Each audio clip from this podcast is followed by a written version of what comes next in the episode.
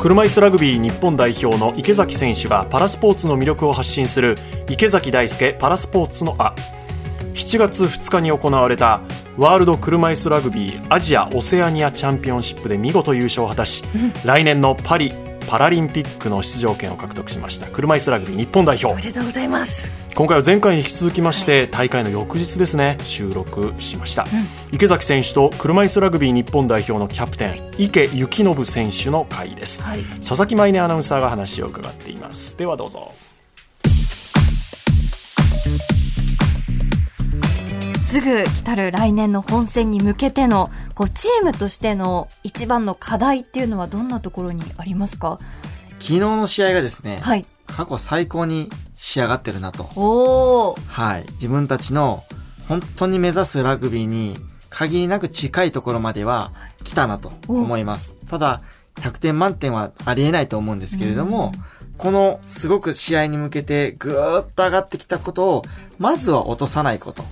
このレベルをしっかりキープしながら、全員の課題がここだっていう共通認識をまず持つことが、次のスタートなのかなっていうふうに考えています。でもこの他のチームも来年までにはもっともっとこう仕上げてくるじゃないですかはい。日本に足りていないところもっとこうレベルアップしなきゃいけないなって思うのはどんなところですか？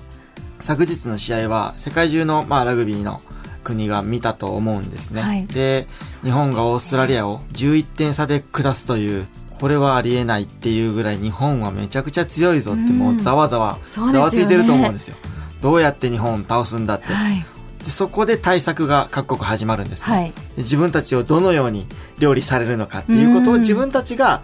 逆側から考えて次のプランを考えるっていうことがとても大切だと思っています。でもまだ昨日終わったばかりなので、はいみんなそういう次どうしていかないといけないかっていうことの課題を持ち寄って、うんえー次8月行われる、まあ、合宿があるんですけれどもそこがまあ自分たちのパリへのうんスタートの一歩になるなるほどということですね。こう昨日の試合が、まあ、結構チームとしては完成形に近いところまでいけたと。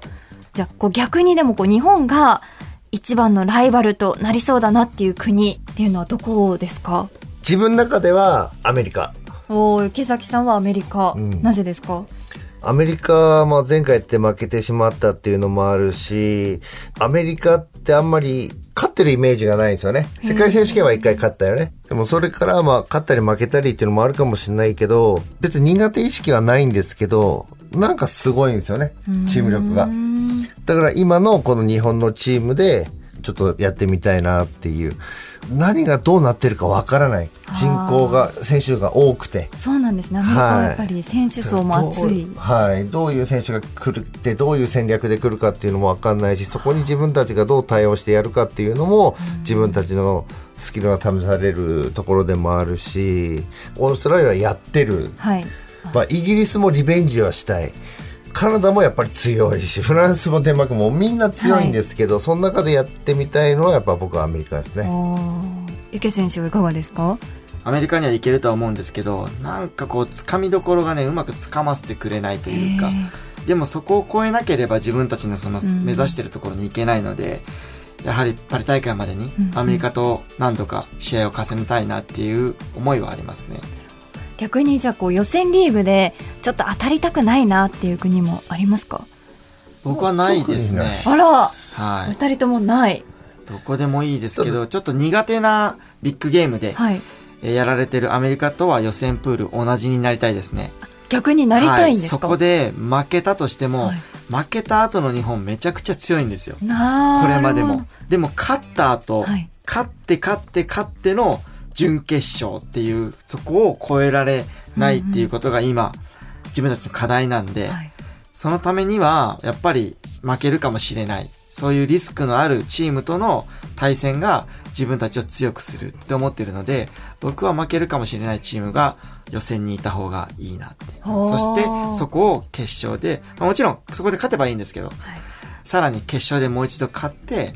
チャンピオンになるっていうシナリオはいいなって思ってますね。一緒です。一緒はい。やっぱうちらは一戦一戦成長できるチームなんですよ。はいしてきてるチームなんですよ。うんさっきもあの意見言ってくれたように、上に一つ一つ上がっていける。そうやっていった方が日本は間違いなく強くなっていける。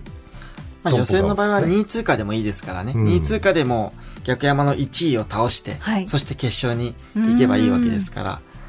ほどでもやっぱりこうパリでの一番の目標はやっぱり金メダルだと思うんですが他にもこう個人としてもの何か目標ってあったりしますか？本当にパリで金取ってそこで終わりじゃなく、はい。もうそこはやっぱあくまでもまあ通過点であって、まあ、金を取ってその後その車椅子ラグビーの素晴らしさをたくさんの人に伝えたり、パラスポーツの魅力っていうのをたくさんの人に知ってもらうっていう、まあ、そのための結果だと僕は思っているので、それでもう当たり前のようにそこら辺にパラスポーツがあちこちでやっていながら、みんながその触れ合える場所がたくさんできるっていう、まあ、そういう環境になってほしいなっていう。ふうに僕は思っているので、作るためには、まあ一現役アスリートとして、まずは結果を残すっていうことが、もう一つ一つ階段を登るためにの一つですよね。はい。池選手はいかがですか？個人としての何か目標。金メダルを取る注目される最後のゲーム戦うことによって、はい。日本国内にいる、まあ、障害を持ったラグビーができる可能性のある子たちが、自分もやってみたいっていうそういう、まあ、裾野が広がることを、まあ、一つの目標として、まあ、競技はまあしているつもりですので、まあ、そういうところにつながればいいなと思っていますね。やっぱり生で見るとますますこうファンになっちゃってもういろんな人にやっぱりこう生で見てほしいないろんな人に触れてほしいなっていうふうに思いましたね。見る人を魅了する何かがあるんです車椅子ラグビーっていうその激しさ。うんうんまあそこをぜひやっぱりたくさんの人に見てもらいたいなって本当にそう思ってるし、やっぱあの選手すごいかっこいい。いやあの人金髪メガネヒゲちょっと怖そうとかね。まあそういうのあったりとかもしながらも、それ池崎さんですか？あーすいません、それ僕でしたね。まあそういうので、やっぱラグビーの面白さと個人としてのファンもね、増やしていかないといけないなってやっぱ僕は思うので、そうですね。まあ、車椅子ラグビーって男性も女性も、で障害の重い人も軽い人も、はい。その人の特徴を活かして、コートの中で表現するし、自分みたいにパスが得意な、あの人パスすごいねもあるし、池崎さんみたいなタックル強いねとか、はどうやってあんなに早く車椅子動かすの？っていうところだったり、